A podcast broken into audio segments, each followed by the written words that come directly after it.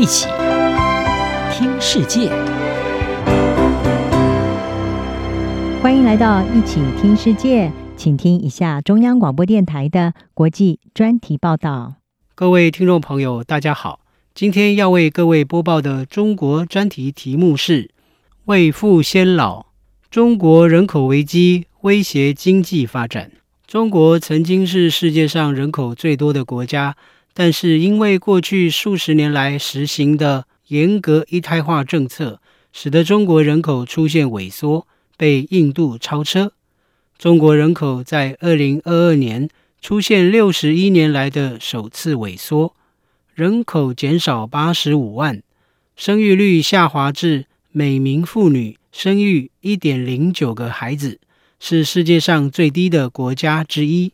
面对一九八零年代实施计划生育以来逐渐少子化的严峻问题，中国采取一系列措施刺激生育率。在二零一六年，放弃独生子女政策，允许夫妇养育两名子女；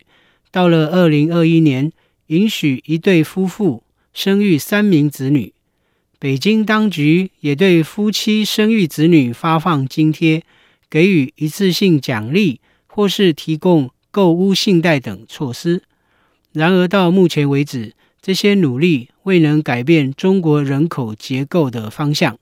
在刺激生育的政策与奖励措施都未见效的情况下，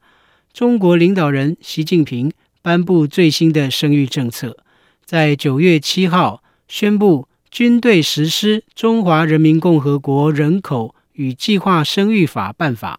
对军人及其配偶下达带头生孩子的新命令，并随即于九月十日生效，凸显其紧迫性。美国威斯康星大学中国人口问题专家易富贤在美国之音撰文分析，习近平签署这道要求军人生育的命令，凸显出中国在人口政策上的尴尬与矛盾。他指出，这次习近平鼓励军队生三孩，是为了聚焦提升部队凝聚力、战斗力，应该是认识到计划生育威胁国防安全了。然而，中国数十年的独生子女政策，不仅导致生育率大幅降低的少子化问题，人口老化与老年人与青年比例的人口结构不平衡。也预示着中国经济将面临严重问题。研究指出，对中国经济构成威胁的不仅是整体人口下降，更严重的是老年人口比例上升。一九九零年，中国年龄在六十五岁以上的人口约为百分之五，如今这个数字已增加超过两倍，达到百分之十四。美国财经内幕杂志网站指出，到了二零五零年，中国六十五岁以上的人口将占总人口的百分之三十。在中国人口出现萎缩，老年人口持续增加，代表对老年人的抚养负担正在攀升，形成一种人口挑战。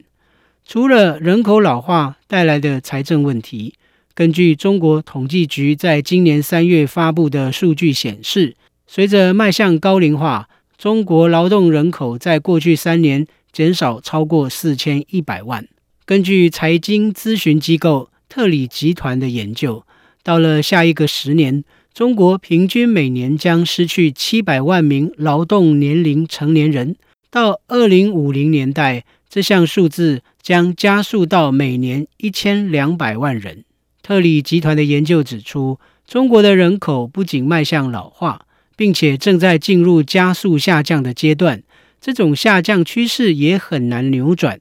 中国深厚的劳动力储备似乎取之不尽、用之不竭的日子已经一去不复返。外界持续关注中国劳动力减少可能对经济发展带来的不利影响。尽管北京一再提及其经济发展是独特的中国模式，然而西方学者的分析，认为中国最近数十年的经济发展与日本和南韩的成长轨迹有着惊人的相似之处。起飞阶段是由出口导向的快速工业化和低成本劳动力所推动。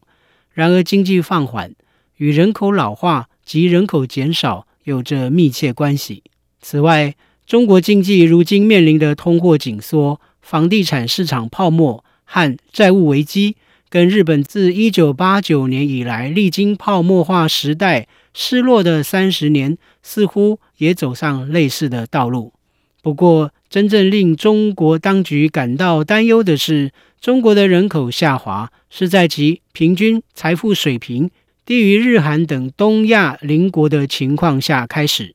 西方经济学家担心，中国可能未迈入富国之列，就先进入老龄化国家。世界银行将高收入国家定义为人均国民所得超过一万三千八百四十五美元的国家。尽管中国已跻身全球第二大经济体，人均收入在二十一世纪也大幅增加，但是中国在人口出现萎缩的二零二二年，仅达到一万两千八百五十美元。金融时报专栏作家拉契曼撰文指出，尽管存在问题，高度民主的日本和南韩仍然是稳定且繁荣的国家。但是，一党制的中国可能会发现，其自身向老化和成长缓慢社会的转型将会走得更加困难，并且更加动荡。以上专题是由张子清撰稿播报，谢谢各位的收听。